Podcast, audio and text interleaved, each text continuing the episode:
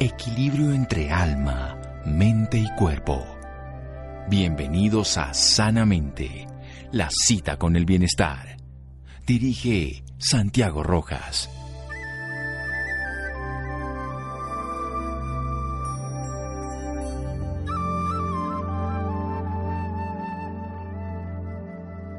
Nacemos solos, vivimos solos, morimos solos. Solo mediante el amor y la amistad podemos crear la ilusión momentánea de que no estamos solos. Orson Welles. Buenas noches, estamos en Sanamente de Caracol Radio, su programa de salud. 2006, hace 14 años, conozco al personaje que voy a hoy a tener el gusto de conversar. Sandra Jaramillo, educadora, compositora y cantante. La conocí como paciente y se enfrenta a ella a una enfermedad compleja y desarrolla todo un proceso y un proyecto de vida bellísimo. Escribe un libro que por fin se volvió realidad, que me honra haber prologado y que le recomiendo a los pacientes de cáncer porque además es bellísimo, pero más allá que cualquier paciente que tenga una enfermedad, porque es una forma de enfrentar un proceso que difícilmente se hace de manera tan completa y tan bella. Ella lo, se lo dedica a su tesoro, a su amor, Nicolás, Luego escribe, no podía haber sido de ninguna otra manera. Necesitaba vivir cada una de las experiencias para despertar, tomar conciencia, sanar, recuperar la coherencia y estar entonces preparada para recibirte llena de amor y paz, sintiendo el inmenso privilegio de ser tu mamá. O sea, todo lo que le ocurrió para llegar a, un acto tan bello de la vida que ser madre, así le dedica el libro. Pero su libro son cartas, cartas a un personaje que ella pues lo tituló vamos a descubrir quién es, seguramente apenas lo diga, será muy evidente, Reknak. Lo bautizó así y le empieza a hablar. Son unas cartas que le está contando todas sus emociones, sus buenas, sus malas, sus rabias, sus angustias, su dolor y todo.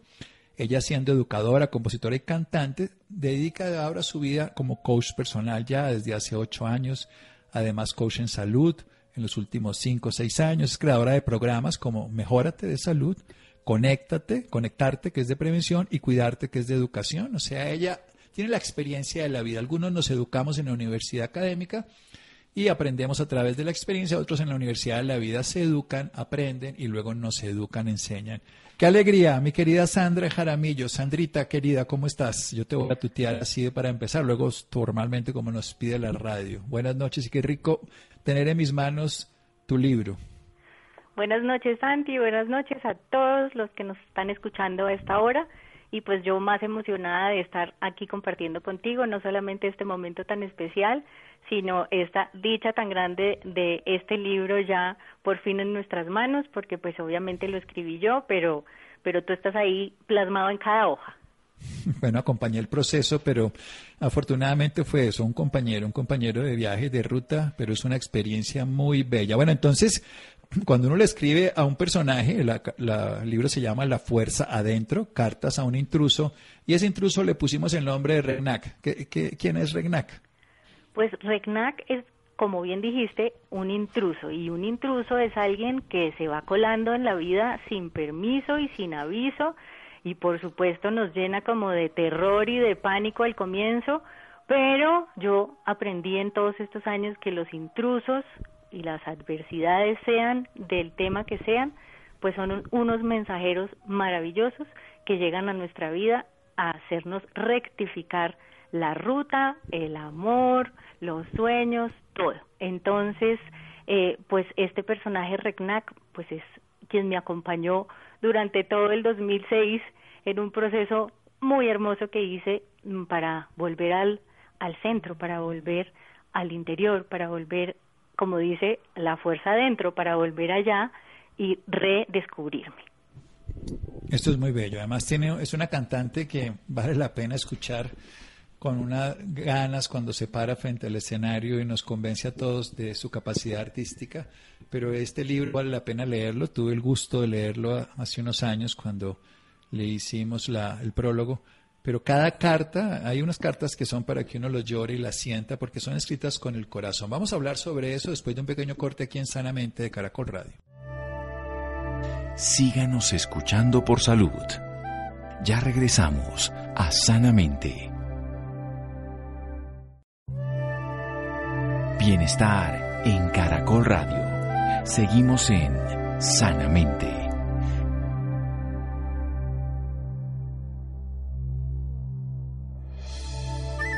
Seguimos en Sanamente de Caracol Radio, educadora, compositora y cantante colombiana, nacida en la ciudad de Bogotá, fue además telonera de Armando Manzanero y Joan Manuel Serrat. Estos dos cantantes me encantan. Mis, mis hijos además no conocían a Joan Manuel Serrat una vez que me fue a un concierto y eso fue para mí como que me hubieran hablado mal, pues quién sabe quién. me, generó dolor como un personaje tan bello. Pero aquí la traemos es por otras cosas, por ser coach personal, por escritora del libro La Fuerza Adentro y coach en salud, formada desde la vida, de su experiencia de salud y por supuesto desde estudios que hizo ya en la ciencia de la felicidad en la Universidad de Berkeley en el 2012, Mindfulness para el manejo integral en el 2014, Fundamentos de Bioneuroemoción, el Instituto Enrique Corbera el 2015 y terapeuta cognitivo-conductual en la Academia de Psicología Moderna Aplicada 2019. Y esta obra bellísima que tengo yo de cartas, ¿cómo construye uno esta idea o cómo le da uno por hacer cartas cuando realmente esto ya no se estila, mejor dicho? Estas cartas fueron escritas a mano, fueron hechas con el corazón. ¿Cómo, cómo ponerse uno a escribir? Hoy en día esto no se hace, pero ¿dónde nace la idea y cuál es el sentido de hablarle a este amigo íntimo como le va contando todo? Porque el libro es contarle todo lo que va pasando. Esto me acordé de chiquito que las niñas de mi colegio y mi hermana todo tenían querido diario y escribían cosas. Eso ya ahora no se estila infortunadamente.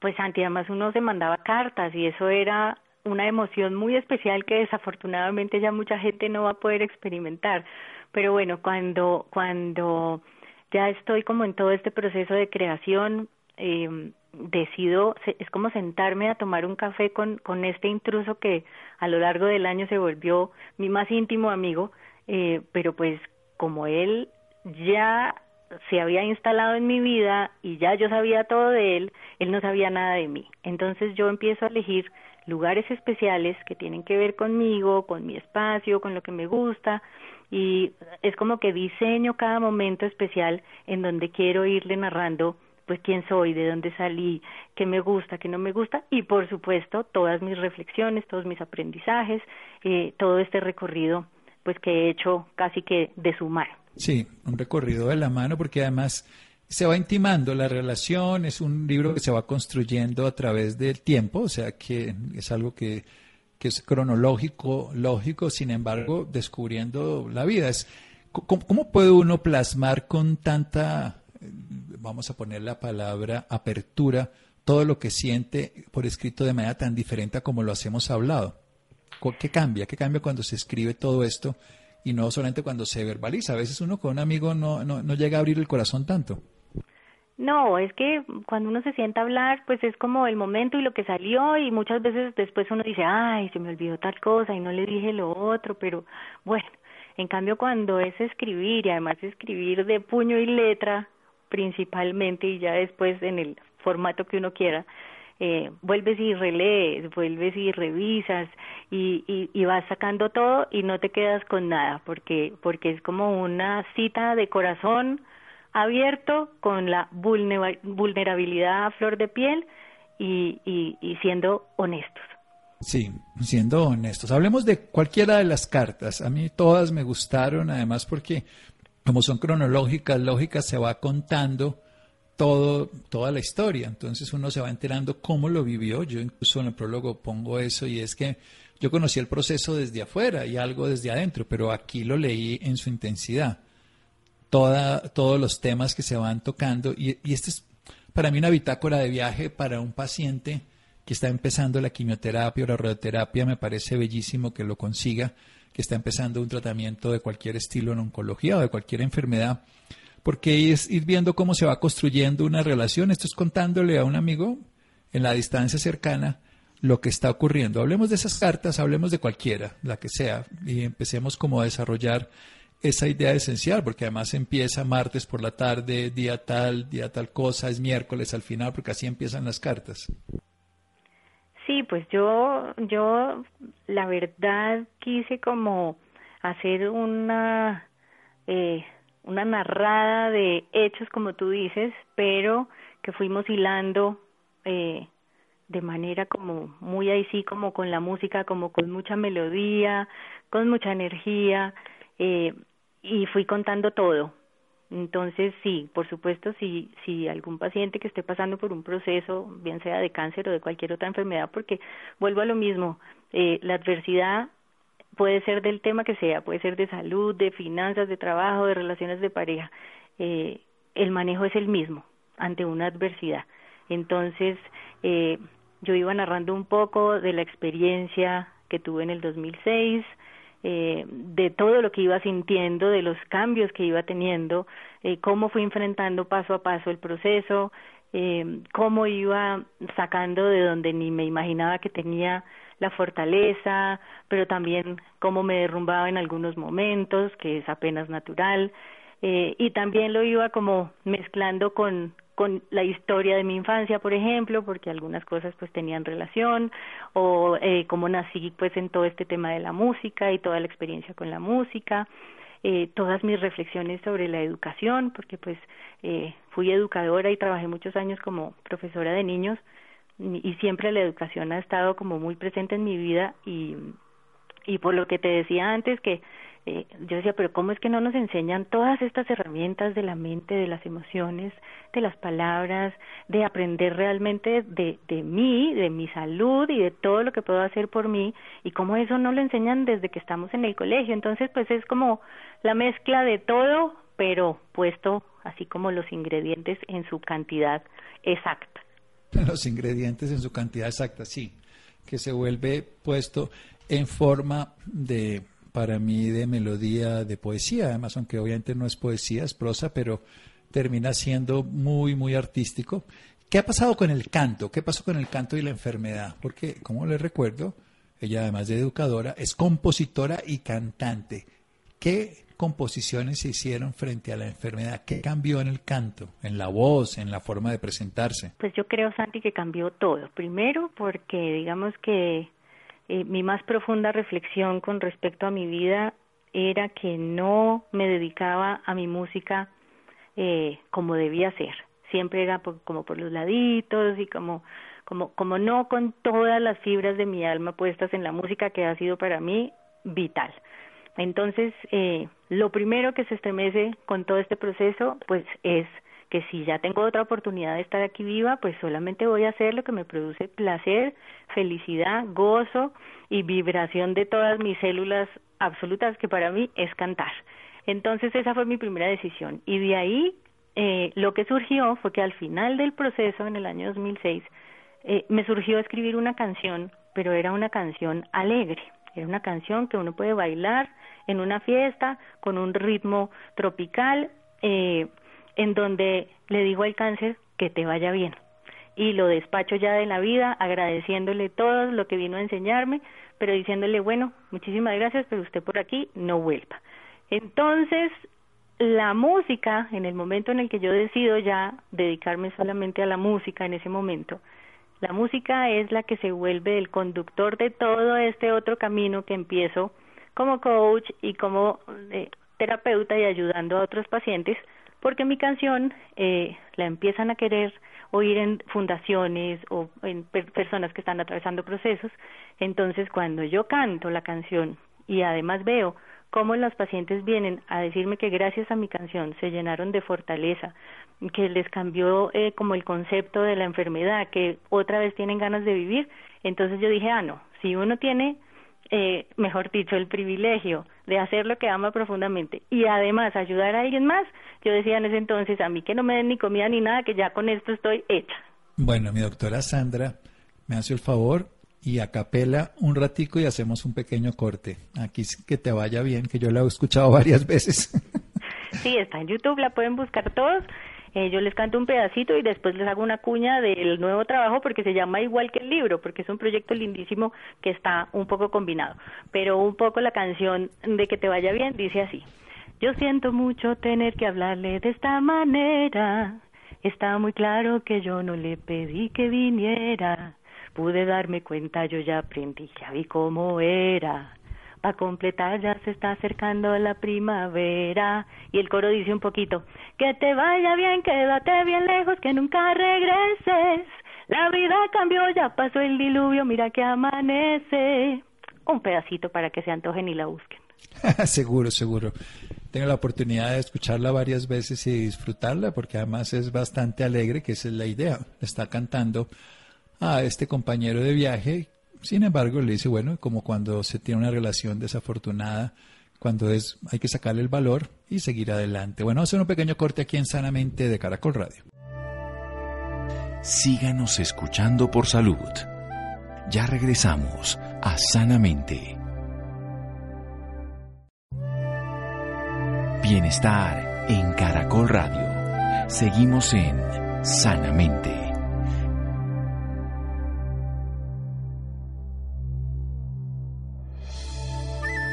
Seguimos en Sanamente de Caracol Radio. Nuestra invitada de hoy, la Sandra Jaramillo, la cantante, compositora y educadora, además coach personal y profesional, una experiencia de vida real, cáncer de mama. En el 2006 cambió su vida afectiva, sus separaciones, movimientos, muchas cosas, pero aprendizajes muy poderosos. Escribe un bello libro que tengo aquí en mis manos. La fuerza dentro, cartas a un intruso, Sandra Jaramillo, prólogo que le hice yo.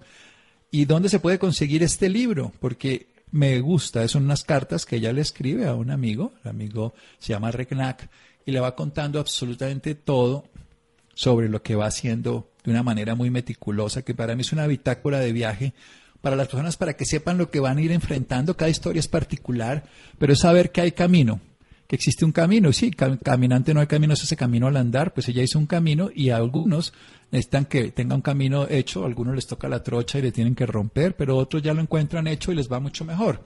Pues esto para mí es un camino, es una bitácora de viaje para los que lo quieran escuchar y lo quieran eh, encontrar. Entonces, ¿dónde se consigue la fuerza dentro y, el nuevo, eh, no solamente el libro, sino el nuevo proyecto musical? Pues bueno, ahí para, para sumarle un poquito a lo que acabas de decir, eh, pues la fuerza dentro es esta bitácora en la que, pues, sin decir más, estoy como condensando casi 15 años de aprendizajes, de reflexiones, de herramientas, de cosas que puse en práctica, de todo lo que me ayudó a poder atravesar la adversidad y sacar siempre lo mejor. De cada paso y de cada momento así se viera doloroso y terrible y se consigue. Si les gusta leer en digital, se consigue en Amazon. Pero por la situación que estamos viviendo, los envíos a Colombia están teniendo problemas si uno lo quiere físico. Entonces lo que hice fue, pues yo empezar a pedir unas copias que ya tengo, pues varias cajas que ya están vendidas, pero estoy a punto de hacer nuevos pedidos. Entonces, si se apuntan al físico, eh, me pueden buscar o en las redes sociales, que en Instagram y en Facebook soy Sandra Jaramillo Music, hasta la C, sin la A y o me pueden escribir a sandra arroba sandrajaramillo.com y ahí coordinamos. sandrajaramillo.com, la página web. Y el correo sandra arroba sandrajaramillo.com. Ah, bueno, sí, ese es un buen dato. Y, bueno, y Sandra Jaramillo Music, sin la A de música, music en inglés sería para el Instagram donde la podemos ubicar. Esto es bien importante, bien interesante que, bueno, se puede conseguir en medios digitales en Amazon, pero vale la pena tener este libro porque es un punto de referencia. Yo lo recomiendo abiertamente y por eso creo que una persona que está en crisis le necesita muchos soportes y aportes en una enfermedad de este estilo y podría sacarle el mayor de los provechos en esta condición. ¿Y la fuerza adentro musical que tiene? Entonces, la fuerza adentro, eh, como tú decías, por un lado, siempre, pues está toda la parte de la música, pero por el otro lado, viendo todo lo que empecé a hacer con pacientes y con otras personas que estaban atravesando diferentes procesos, empecé todo mi eh, recorrido en el mundo del coaching y de la salud y de la mentoría y bueno, y programas para salud, prevención, todo esto, pero como que siempre sentía que no, pero como que esto va por un lado y esto va por el otro, entonces cuando escribí la canción La Fuerza Adentro, eh, no sé, pero hubo ahí como un clic como con toda esta otra información de todo lo que estaba haciendo con referencia al libro, entonces yo dije, no, esta es mi oportunidad de poder hacer un proyecto que incluye un libro y un nuevo trabajo musical con 10 canciones, nueve de ellas de mi autoría, en las que también son canciones que inspiran, son canciones eh, donde le vemos lo positivo a las cosas, donde celebramos la vida, donde vemos que todo es una oportunidad si así lo decidimos. Entonces dije, pues lo que voy a hacer es más como una conferencia concierto. Pues hay música y hay reflexiones, aprendizajes y herramientas para compartir. Entonces, la música la fuerza adentro, pues también, es que hoy, hoy en día todo es digital, ¿no? Entonces está en todas las plataformas digitales. Pues ese sí no lo conozco, ese sí toca conocerlo. Que te vaya bien, sí lo he oído muchas veces y todo, pero este sí, inédito para mí. Buenísimo, buenísimo. Es que está nuevecito, es que todo está recién salidito. Maravilloso, porque además estamos en una nueva época de la humanidad, un nuevo principio, lo que llamamos hoy la nueva normalidad, algo que a lo cual nos tenemos que acostumbrar y sacarle el mayor provecho. Esperar a que las cosas vuelvan al pasado es el mayor de los debacles de cualquier ser humano. Buscar que las cosas, como cuando hay una ruptura de pareja y hay algún tipo de trastorno, no, volvamos como estábamos antes, no, volvamos a estar bien estando ahora. Eso es como la palabra que precisamente enseñamos a los que trabajamos en duelo. El duelo es saber que nada será igual, pero volverá a estar bien. Y eso es lo que está pasando con el mundo. Hay que hacerle un duelo al modelo 2019 y empezar el modelo 2020. Es la realidad larga, eterna, diferente, difícil, todas las palabras que ustedes quieran existen, pero también existe una que es la adaptabilidad. Hablemos de, más cartas. Yo sí quiero que nos volvamos a meter en la fuerza adentro, pero saquemos reflexiones precisamente. Reflexiones, aquí usted cita siempre a Chopra, bueno, a Armando Manzanero, por supuesto, que lo recuerdo muchísimo en, su, en la época mía juvenil, habla de Mahatma Gandhi, de muchos personajes que recuerdo haber leído en la obra. ¿Qué reflexiones? Después de haberlo escrito, de haberlo pensado, haberlo hecho, de estas cartas a este super amigo?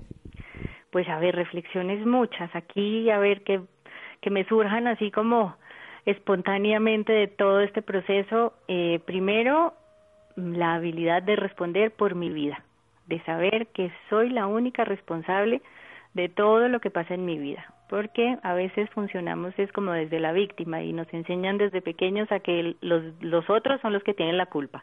Entonces así nos vamos eh, criando y creciendo, entonces siempre estamos buscando afuera un culpable, siempre estamos echándole la culpa al otro, siempre estamos es afuera, afuera y afuera. Entonces, pues, por supuesto, como el título lo dice, la fuerza adentro, pues es el viaje es hacia adentro, el viaje es más hasta de desaprender que de aprender. Entonces, esa es una de las reflexiones que más me gusta. Eh, otra que me encanta es nadie nos hace nada. Cada persona hace o responde o dice o piensa de una manera y solamente yo decido si lo que la persona dijo pues me va a afectar o no, porque eh, siempre también, por lo mismo, tendemos es a tomarnos personalmente todas las cosas y ahí es donde ocasionamos los dolores innecesarios, los sufrimientos. Eh, me gusta muchísimo también eh, entender desde dónde actúan los demás. para mí esa es como la base del perdón. yo solamente puedo perdonar cuando, como dice Enrique Corbera, cuando me doy cuenta que no hay nadie a quien perdonar, porque la persona que no tuvo amor es muy difícil que pueda darlo la persona que fue golpeada o abusada, pues va a estar repitiendo los patrones. Entonces, si uno aprende a pararse como de lado y ver las situaciones como si fuera un árbitro y no como si estuviera ahí metido en la situación, uno siempre aprende a entender por qué las personas actúan como actúan y deja de sentirse mal y de eh, juzgar y criticar y bueno y meternos como en estos espirales que nos conducen a pues a tanta enfermedad y a tanto estrés y a tanta emoción que hay por ahí que parecen como contagiosas, eh, pero que nos tienen como nos tienen. Eh, otra cosa, Santi, que aprendí, realmente la aprendí durante el proceso, fue a decir no. Así tan fácil como decimos sí. Nos cuesta un trabajo terrible decirle no a alguien cuando cuando de verdad no queremos, no queremos ir, no queremos hacer, no queremos participar, pero siempre estamos pensando, no, pero qué van a decir, pero se van a molestar, pero lo otro. Y resulta que uno de los aprendizajes más grandes para mí y se lo comparto siempre a todo el mundo es que si no somos los primeros en nuestra lista y no estamos primero eh, teniendo como el nivel de energía que necesitamos, todas las cosas que necesitamos, nos va a quedar muy difícil estar ahí presentes para los demás. Y cuando aprendí a decir no y pues vi que sí, de pronto se molestaron al principio, pero también después aprendieron a entender que no, es que puede ser el plan más rico de la vida entera, pero si en este momento yo no quiero ir porque me quiero quedar leyendo un libro en la casa, entonces siempre primero están mis necesidades y mis sentimientos y suena un poco egoísta, pero ese es del egoísmo que tanto habla Jorge Bucay, que es esencial para la salud.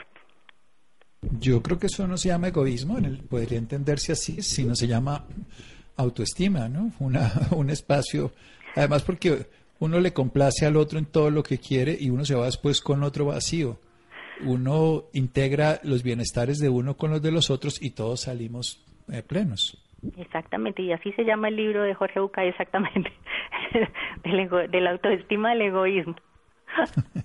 sí, técnicamente hay una diferencia porque en el egoísmo al final ni siquiera yo quedo satisfecho porque no lleno el vacío, porque no estoy dando, porque estoy desde la carencia pidiendo y siempre quedaré con vacío. Ese es el egoísmo.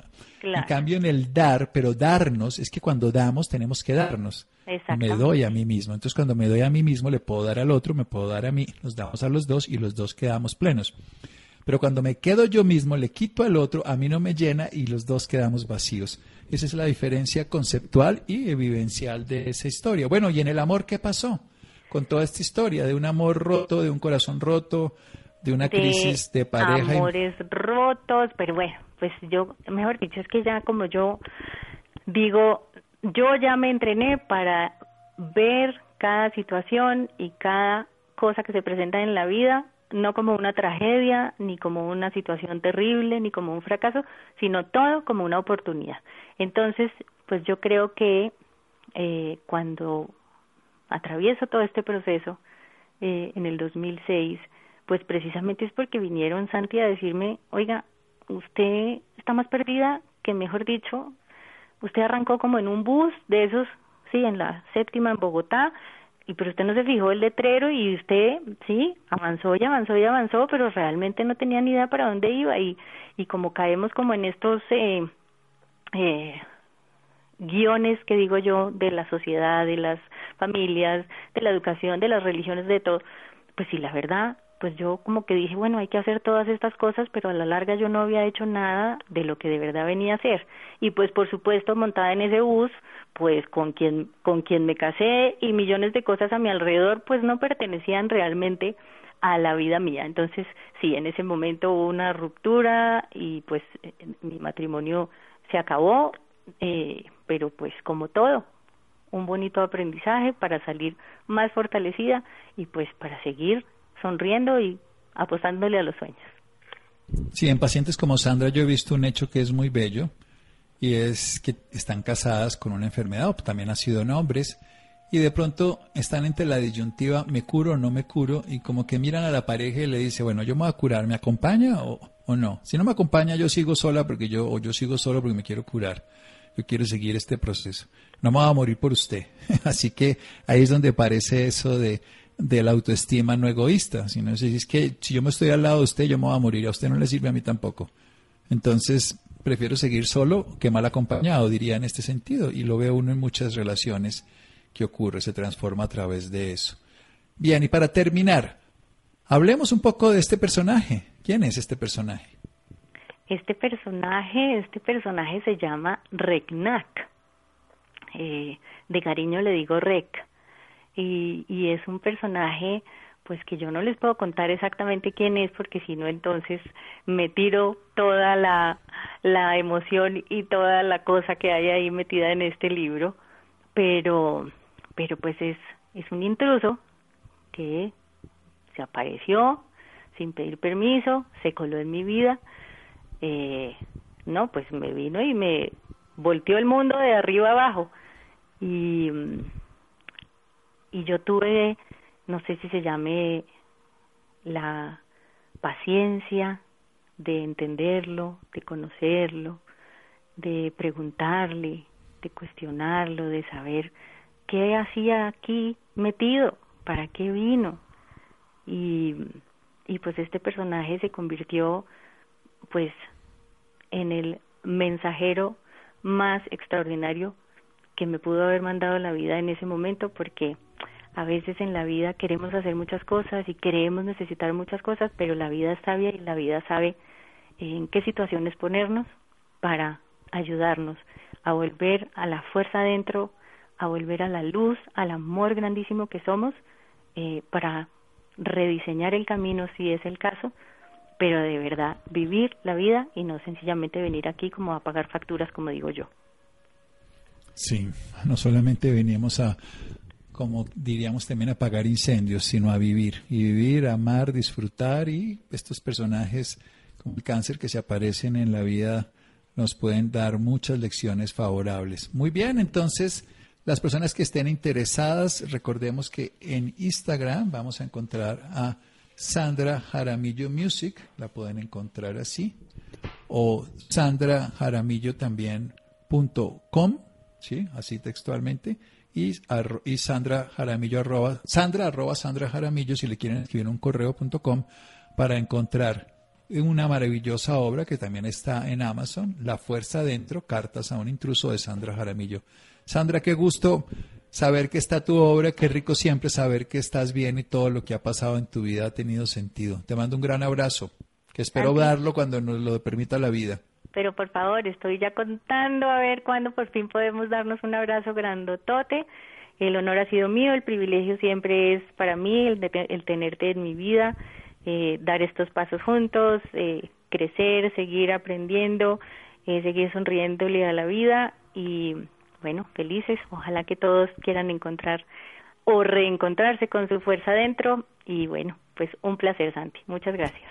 Bueno, muchas gracias. Seguimos en Sanamente de Caracol Radio. Síganos escuchando por salud. Ya regresamos a Sanamente. Bienestar en Caracol Radio. Seguimos en Sanamente.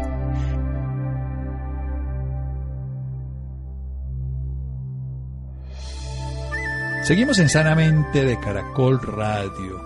Vamos a hablar del consumo de azúcar y los niños pequeños. Ojalá no consumieran nada. Hoy ya la OMS nos habla de un tope, pero siempre se pasa. Por lo menos no nos pasemos del tope.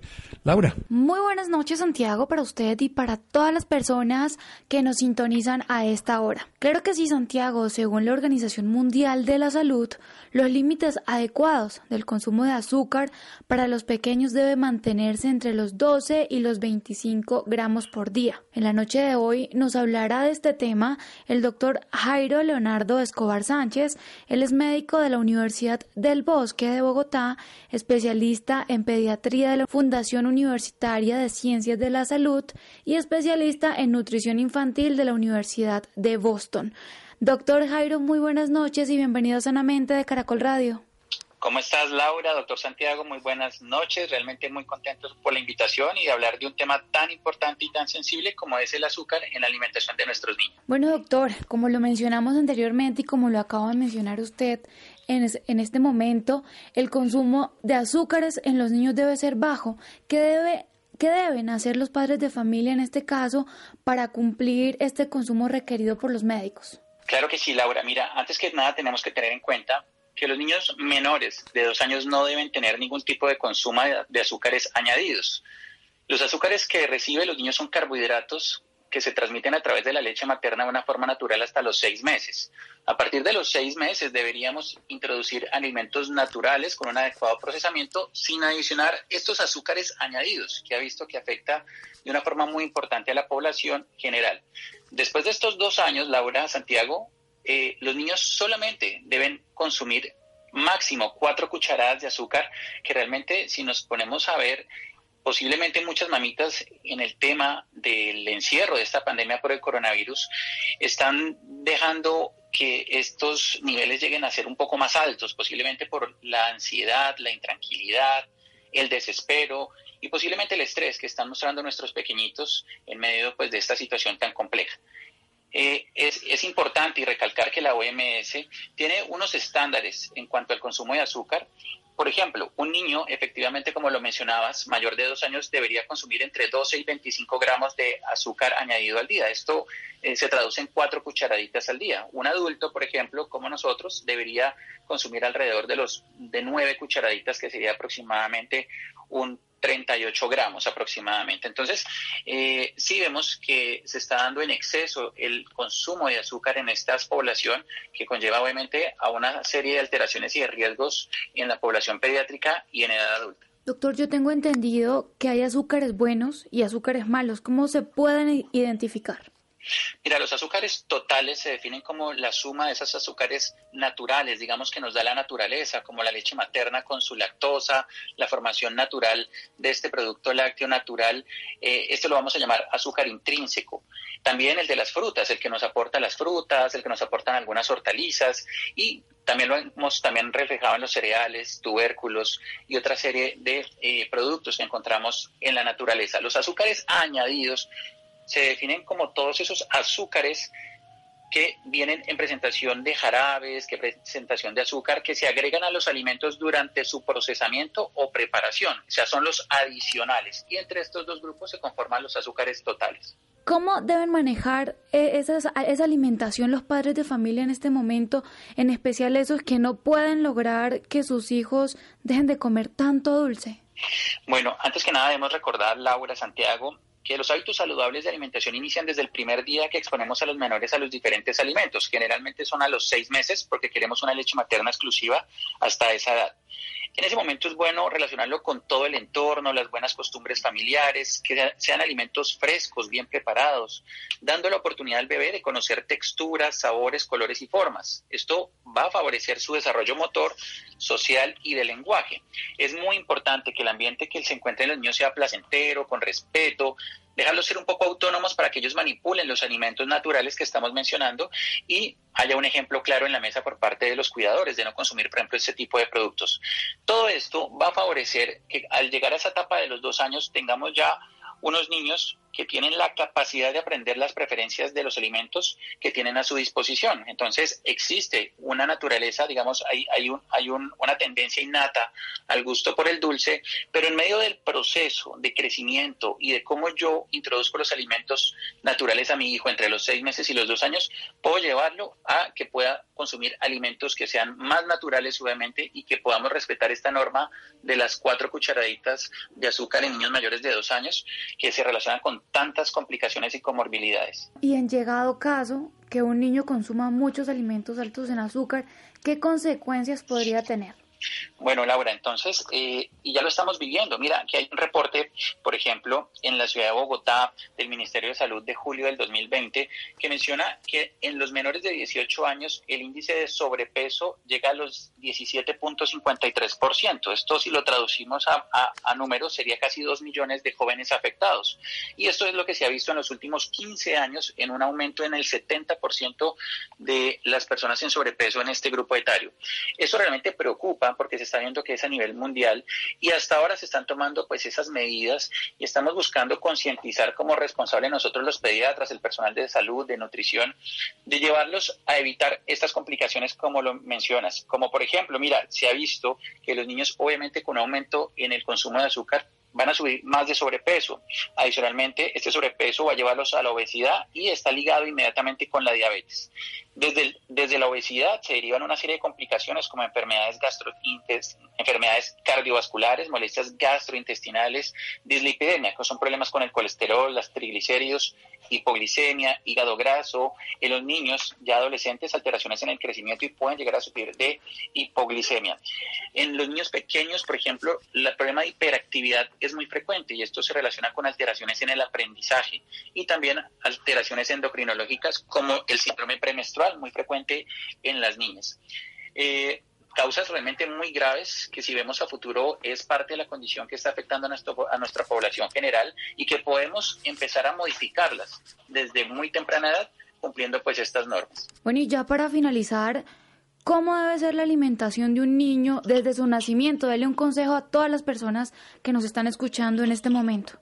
Bueno, para todos los papás, mamás, abuelos, tíos, eh, cuidadores, la recomendación es la siguiente. Siempre tengamos en cuenta que queremos respetar la leche materna de forma exclusiva hasta los seis meses. Es el mejor alimento que le aporta todo lo que el bebé necesita. A veces nos anticipamos a tratar de darle una serie de alimentos antes de tiempo, los cuales no son recomendados. Desde los seis meses, por favor, siempre asesórense con su pediatra. Existen varios métodos de alimentación, pero en general tienen un mismo objetivo, que es dar alimentos naturales. Hoy en día tenemos claro que según la historia clínica y los antecedentes de cada paciente, podemos ofrecer desde los seis meses todos los grupos de alimentos como carnes, pescados, mariscos, tubérculos, semillas, frutos secos, pero en una adecuada presentación que sea segura, frutas, verduras y además el huevo, todas ellas bajo la supervisión obviamente para ver y evaluar algún riesgo de alergia. Pero el mensaje es que a medida que yo exponga a una variedad adecuada y, completa a mis bebés o a mis hijos frente a todos estos grupos de alimentos, tendré mayor resultado en que más adelante no tengan esta predilección por el azúcar, que les guste también consumir proteínas, hortalizas, granos y todos estos alimentos tan importantes que dan un adecuado crecimiento y una adecuada escala de desarrollo. Perfecto, doctor.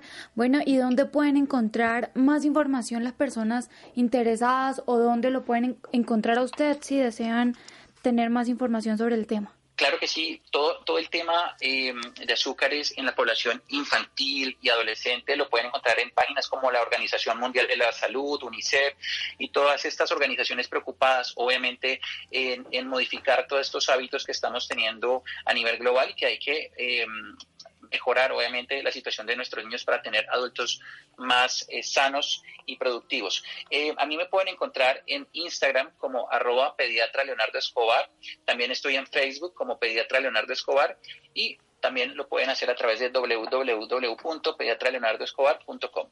Perfecto, doctor Jairo Escobar. Muchísimas gracias por acompañarnos esta noche en Sanamente de Caracol Radio. No, con todo gusto y muy feliz obviamente de la oportunidad de hablar de un tema que es crucial en nuestros pequeñitos. Bueno, gracias Laura, gracias Freddy, Ricardo Bedoya, Rolando, Jessy Rodríguez. Quédense con una voz en el camino con Ley Martín. Caracol piensa en ti. Buenas noches.